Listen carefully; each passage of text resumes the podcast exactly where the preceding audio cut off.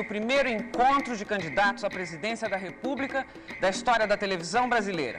Você decide. Garota, fala. Eu vou entrevistar pessoas normais que passam pela rua para saber a opinião delas. Garoto, fala, fala. Você está ligado na MTV. Não sei, só sei que foi assim. E ela? Há um tempo atrás se falava em bandidos, há um tempo atrás se falava em solução, há um tempo atrás se falava em progressão, há um tempo atrás que eu via televisão. Olá, ouvintes da Rádio.UFSC. Começa agora mais uma edição do RPTV. Neste episódio não falaremos de um programa, mas de uma emissora, que com certeza deixou sua marca na televisão brasileira, influenciando a moda e o comportamento de várias gerações. O RPTV de hoje é sobre a MTV, a clássica e saudosa, que encerrou suas operações em 2013. Eu sou Júlia Belei. Eu sou Maiara Santos. Eu sou JVC Monteiro. Esse episódio será dividido em duas partes, e para nos guiar nesse primeiro tour pelos corredores da MTV, convidamos Edgar Piccoli e Daniela Barbieri, apresentadores, ou melhor, VJs da emissora durante a década de 90.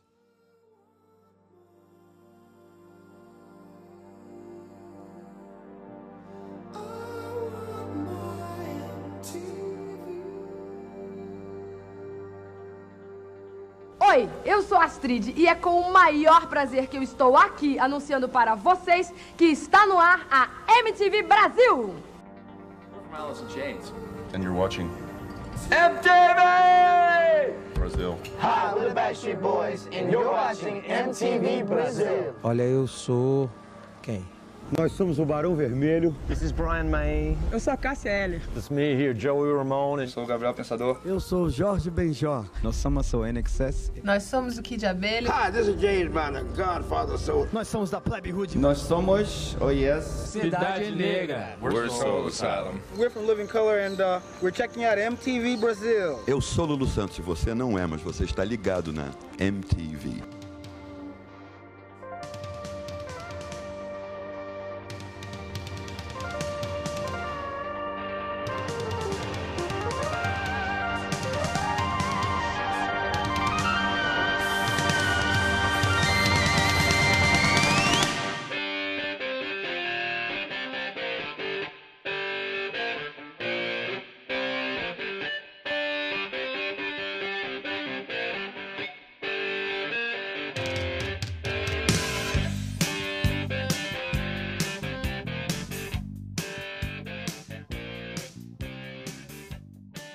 Tinha contato com a MTV. Mentira. A MTV sempre foi sinal fechado aqui em Floripa. Privada. Uhum. Em São Paulo, no Rio, se eu não me engano, o sinal era aberto. Pegando assim. parabólica. Uhum. É, isso.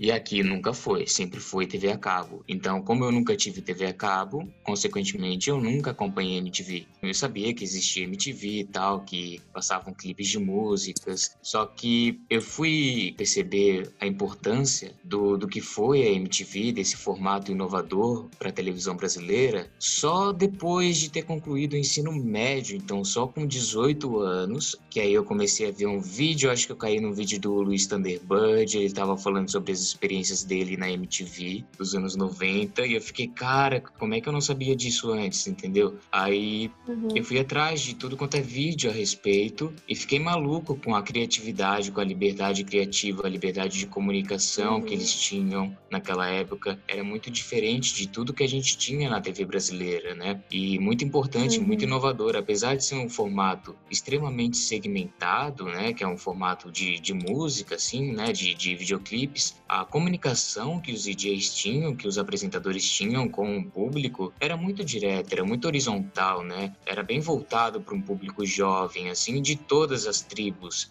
né, tribo, né? Parece que eu sou um cara de 50 anos falando, né? Mas, tipo, gente de todos os gostos. Tipo, tinha programa para quem curtia heavy metal, tinha programa para quem curtia rap, tinha programa para quem curtia reggae, para quem curtia samba, para quem curtia MPB, para quem curtia música pop, os lançamentos da parada norte-americana, da parada brasileira. Então tinha de tudo e tinha programas como o do próprio Thunderbird. O Thunder, ele fala em todas as entrevistas que ele dá que ele tinha total liberdade de criação. E até hoje ele não acredita nisso, e parece realmente que ele não acredita, porque ele repete isso em todas as entrevistas que ele dá. É, ele fala mais ou menos assim: meu primeiro ato de, digamos, rebeldia. Não foi tão rebelde assim, porque eu, eu, eu falei assim, eu vou botar uma pirada, eu quero, eu quero fazer uma coisa diferente. E daí eu pedi para fazer um programa que fosse uh, fora do estúdio, fosse externa. E eles deixaram. E eu falei, mas esse programa, eu queria que o programa fosse gravado de madrugada. E eles deixaram. E eu falei, mas eu queria um programa, assim, não um programa de meia hora, eu queria um programa de duas horas. Eles deixaram. E eu queria lugares estranhos, eles deixaram. Eu queria fazer a programação e eles deixaram. Ah, liberdade, liberdade. Que legal que era. Então, caramba, cara, olha só que cenário, né, inacreditável para alguém que quer ser comunicador. Então, sim, a partir do momento que eu passo a pesquisar e a descobrir o que foi a MTV, principalmente nos anos 90, quando tudo era mato, né? Quando eles inovaram em, em um monte de coisa, quando eu descubro isso, eu tomo a decisão de, de ir para a comunicação. Antes disso, eu já tinha cursado eletrônica, eu já tinha feito agronomia, eu andei perdido aí uns 3, 4, uns 3, 4 anos da minha vida até chegar no jornalismo, assim. Quando a gente entra no curso de jornalismo, tem aquela pergunta clássica, né? Por que, que você escolheu jornalismo? E, cara, não foi pelo Pedro Bial, não foi pela Sônia Brige, não foi pela Glória Maria, Nossa. foi pela galera da MTV dos anos 90. É curioso, eu fico feliz em, em ouvir isso de você, que você foi, foi cursar jornalismo por conta da influência é, que a gente exerceu né, na, tua, na tua ideia de mundo, no que você queria ser, no ofício que você queria se especializar. Né? Eu fico, fico feliz em ouvir um, um, uma, uma afirmação como essa que você faz. Agora, quanto a mim, obviamente, que sempre gostei, sempre fui um amante da música, sempre tive banda, sempre colecionei discos, sempre eh, gostei muito de conversar com os meus amigos sobre música. Por exemplo, você imaginar que um cara de 20 e poucos anos estava trabalhando numa emissora de rádio, né? 89 FM, a Rádio Rock no caso, em São Paulo. Quando eu, quando eu migrei, de, de eu saí de Campinas, vim para São Paulo para trabalhar e dar sequência à minha carreira aqui. Nos dois últimos anos como radialista, na 89 FM, também já praticando isso, falando com bandas, entrevistando bandas, anunciando é, grupos, anunciando músicas como radialista, eu estava realizando um, o, o sonho né, que eu sempre tive. Em Campinas eu já trabalhava, já era radialista em Campinas, mas quando vim para São Paulo, é, a proximidade com o estilo de música que, que me formou, é, claro, me, me fez é, me desenvolver no que eu queria ser e no que eu queria fazer muito mais. Eu estava funilando os meus interesses com a minha carreira profissional. E se já era para mim uma realização atuar no rádio, imagina você é, que nos dois últimos anos, como radialista da 89 FM, eu já atuava na MTV. É naquela época em que nós nos postávamos ali de frente a um fundo verde, ou chroma key, o fundo eletrônico era aplicado e a gente simplesmente se postava ali e apresentava os clipes falando das bandas, das histórias das bandas, daquele disco, das características daquele, daquele disco, a qual movimento essa banda pertencia, né? É, as coisas que tinham acontecido na trajetória desse artista, dessa banda. Então você imagina, para um cara de vinte e poucos anos que estava ali, já atuando no rádio, exercitando esse ofício da comunicação, é, trabalhar juntamente na MTV, eu saía da rádio de manhã, ia para a MTV à tarde e gravava durante a tarde inteira os meus programas da semana. Quer dizer, eu estava tava no sonho, era feliz e sabia, era tudo que eu mais poderia desejar é, na minha vida.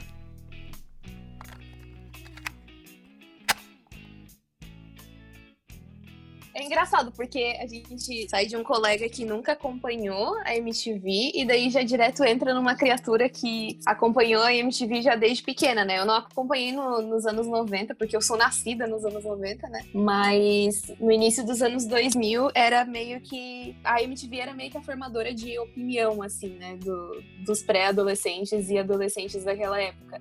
É, enfim, eu, eu acompanhei muita coisa, tipo desde os dos programas lá do João Gordo, quando ele entrou no, na MTV, parou um pouco com o Ratos de Porão e tal, até, por exemplo, a Cicarelli apresentando, apresentando Beija Sapo, era o, o, tipo Rodrigo Faro dos anos 2000, tá ligado? Naquela época que não que era tudo mato realmente, não existia Tinder, cara, Beija Sapo era o auge do auge, entendeu?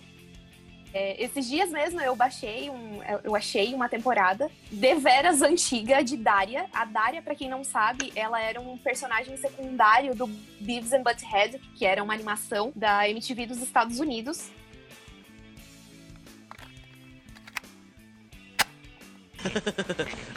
Beavis, please sit down. Are you threatening me? I am Cornholio. Come on, Beavis, take your seat. Now, technically, America is not a Do you have democracy. TP? but are we- TP for my bunghole? Get out of here, Beavis. We're very fortunate, Okay. although in other parts of the world they aren't I am so. Cornholio. I need TP for my bunghole. Bunghole. Uh, Beavis, where are you going? Where did Beavis go?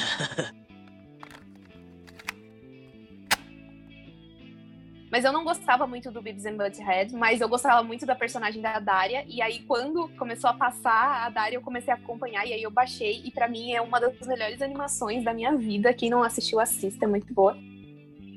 A MTV, ela tinha muito essa coisa de se colocar... Não se colocar como uma formadora de opinião, mas ser uma formadora de opinião pelo fato de que ela se colocava como uma emissora voltada para a juventude, feita da juventude para a juventude, porque a maioria dos DJs eram bem jovens quando eles entravam.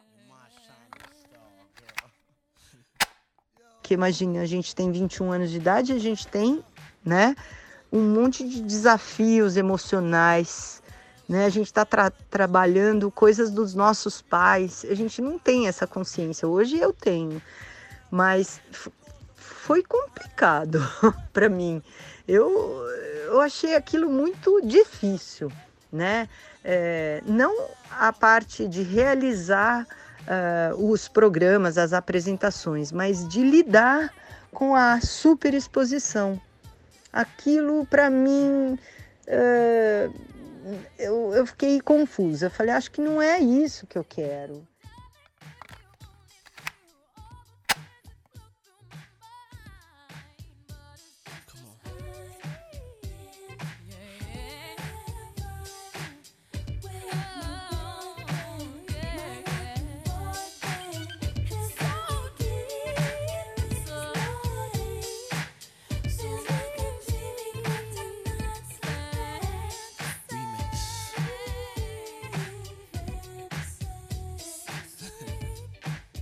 E de ter esse diálogo de igual para igual, né? E hoje em dia eu observo muito das, muito das programações antigas. Por exemplo, eu quando era criança não, não tinha muita noção disso, mas a gente olhando com os olhos de hoje em dia, com um olhar mais politizado, dava para ver muito claramente assim como rolava uma conversa de como a juventude reivindicava coisas, de como a juventude gostaria de que as coisas fossem, né?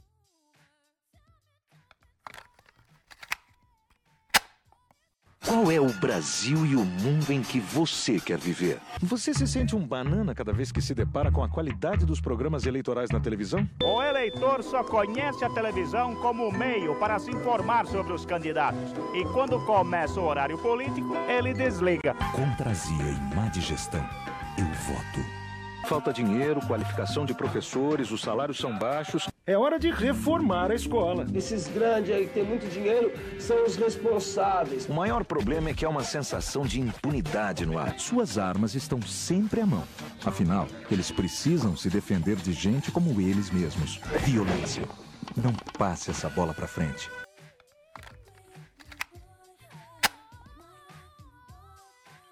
E eu acho que isso ficava muito explícito também na própria programação de músicas, quais eram as músicas que a MTV tocava e tudo mais. Porque, né, lá na minha época, quando eu tinha uns 10 anos, que era quando eu mais acompanhava a MTV, era tipo assim: Dead Fish, Ratos de Porão, Ratos de Porão, Dead Fish. Um atrás do outro, assim, de clipe, sabe? Eu acho que o lance era esse, assim, e nenhuma outra emissora conseguiu acompanhar o que a MTV fez, sabe? Ser uma emissora feita de jovens para jovem. Visualmente, ela era muito jovem, ela era muito engajada E ela era muito bonita visualmente, né? Porque eu nunca vi nenhuma outra estética parecida com a da MTV. Tipo, outros canais, por exemplo, o Multishow, até tentou meio que acompanhar, assim, mas nenhum deles atingiu o mesmo nível de descontração e de desconexão com a realidade, é, esteticamente falando, né? Todo mundo aqui é geração Z, né? Então ninguém pegou a MTV dos anos 90, essa MTV clássica que todo mundo venera, né? Sim. Mas eu lembro que sim, que no início dos anos 2000, quando eu era criança, tinha uma mística do colega da escola, o irmão mais velho de alguém da rua, do bairro, que tinha uma Uhum. fita VHS com os clipes da MTV, com os programas da MTV de São Nossa, Paulo sim. Ou com os programas da Uhum. MTV lá dos Estados Unidos, né? Como é que é o nome do, daquele programa que virou filme depois? Os, os O malucão. Catfish? Não. É, Catfish também, Ah, o mas... Jackass. Jackass, nossa, Jackass era muito... Nossa, muito, amo, faz- gente. E só tinha lá fora, depois passou a ter aqui também, né?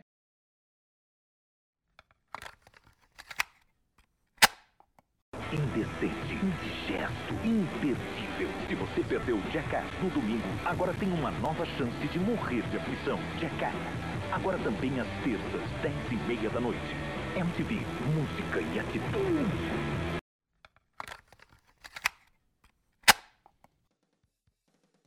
Florianópolis, onde a MTV era canal fechado, era uma mística. Nossa, MTV, caramba, como é que a gente consegue ver Uhum. os clipes assim? Grava, grava pra mim, vai pra São Paulo, grava na fita VHS pra mim e traz, assim. Era muito louco isso. A gente não acompanhou, mas a gente meio que pega a rebarba, pegou a rebarba aqui em Floripa, né, da MTV, pra quem não tinha TV a cabo. E quanto à estética deles, cara, era uma estética única e singular e autêntica. A autenticidade deles era muito nítida, né? Não era forçada, Uhum. assim, era tudo muito simples. Ou pelo menos parecia ser simples, eles faziam parecer com que a comunicação era uma coisa simples de se fazer. E não é a gente que faz jornalismo, a gente sabe que se comunicar não Sim. é uma coisa simples. Mas vendo eles fazendo, principalmente na- nas primeiras gerações, parecia muito tipo: ligou a câmera, fica de frente para a câmera e fala o que você quiser. Uhum. E parecia muito simples e muito autêntico e funcionava muito. A comunicação é isso, né? Ela sai de um ponto ao outro e ela tem que chegar da melhor forma possível até esse outro ponto. E o que a MTV conseguiu, o que os DJs da MTV conseguiram fazer foi justamente isso, na minha opinião. Foi estabelecer uma comunicação muito horizontal e muito limpa, muito direta, muito honesta com o seu público-alvo, né? E também tinha a questão, assim, do, dos programas que não eram musicais, né? Mas nos anos 2000, assim, a MTV começou a investir mais nesse tipo de programa sem ser voltado pra música, né? Então tinha aquele ponto P, por exemplo, com a Penélope Nova. A Penélope Nova é filha, cara, eu fui descobrir outro dia que a Penélope Nova é filha do Do Marcelo Nova. Marcelo Nova do Ira. Cara, explodiu Não, ele é do Camisa de Vênus. Perdão, desculpa, fãs. É, me explodiu a minha cabeça isso, cara. Aí ela tinha esse programa Mas é que nem a, nem a Sofia, que apresentava o Acesso MTV, que é filha do Sofia Nando Reis. Reis. A Sofia Reis. Do Nando Reis, exato. É. Então, Penélope Nova tinha um programa que se chamava Ponto P e que abordava várias dúvidas assim que todo ser humano tem a respeito de sexualidade, principalmente quando são dúvidas saídas diretamente da cabeça de adolescentes, jovens. E ela falava diretamente com eles por telefone. O Jairo Bauer, que a gente já Uhum. conversou com ele no programa sobre programa livre, também fazia parte, também era um cara que tirava dúvidas em programas da MTV. Aí tinha esses programas do João Gordo. Eu lembro que eu fui na casa de um primo meu, aqui de Santa Catarina, mas que tinha antena parabólica e pegava MTV. E à noite, malandro, era uma programação louca. Eu não, é- eu não era um, um ser humano doido como eu sou hoje. Eu era uma pessoa normal, uma criança normal. Né? Então, quando vi o João Gordo fazendo adolescentes comer papel higiênico teoricamente defecados numa televisão, eu fiquei louco. Como assim isso tá acontecendo na, na TV, sabe? Eu acho que o maior sucesso do, do, do Gordo na MTV foi o Garganta Torcicolo, né? Porque ele entrevistava várias pessoas lá no Fundo Verde, era muito maneiro. Mas esse programa aí, ele me impactou bastante, assim, era um programa de plateia, tudo, já nos anos 2000. Pra mim, teve dois momentos muito marcantes da MTV, que um foi quando eles lançaram aquele especial MTV Cinco Bandas de Rock. Pra mim, é um dos melhores especiais que a MTV já fez, assim, ó, na vida, ever. Foi um show que eles fizeram, acho que foi no Circo Voador, que foi com cinco bandas de rock, que era Cafresno, Ah. o NX0, Hey Team, Forfun e Mop Top. Mop Top não precisava existir, mas tá lá também. E aí, teve um outro momento, eu acho que eu tinha uns 13 anos nessa época, 12 anos, que a MTV fez uma programação inteira de verão e foi aqui em Floripa. E ai, gente, eu adorava MTV na rua, que era um programa apres- apresentado pela Penélope. E ela fez o MTV na praia, e eu morava em Canasvieiras. Aí, um dia, o MTV na praia aconteceu em Canasvieiras, no Trapiche de Canasvieiras. Gente, eu fui.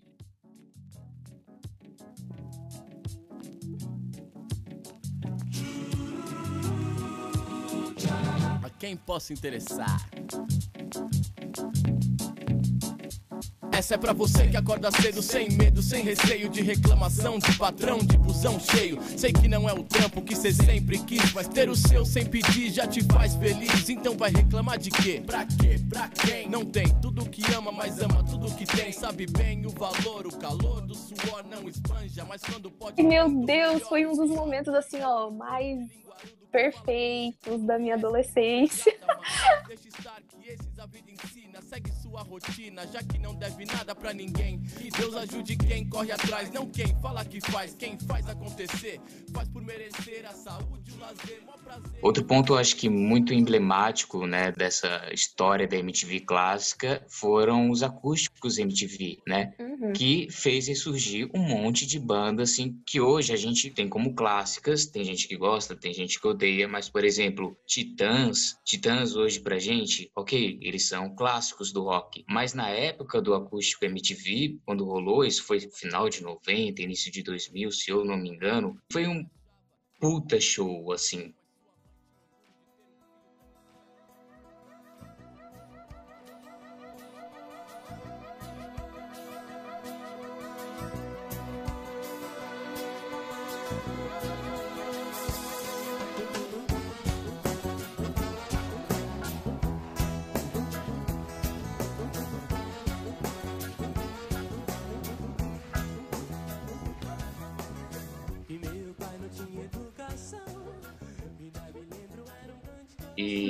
trouxe de volta os Titãs. Titãs que era uma banda dos anos 70 barra 80 no Brasil e que durante os anos 90 desapareceu. Ninguém mais falava de Titãs.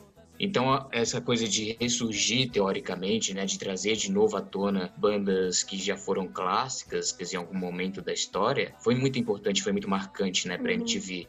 É, eu vi um DVD do acústico do MTV do Arte Popular, da banda de pagode Arte Popular. Eu gosto de pagode, mas o acústico do Arte Popular eu acho que é uma obra de arte, cara.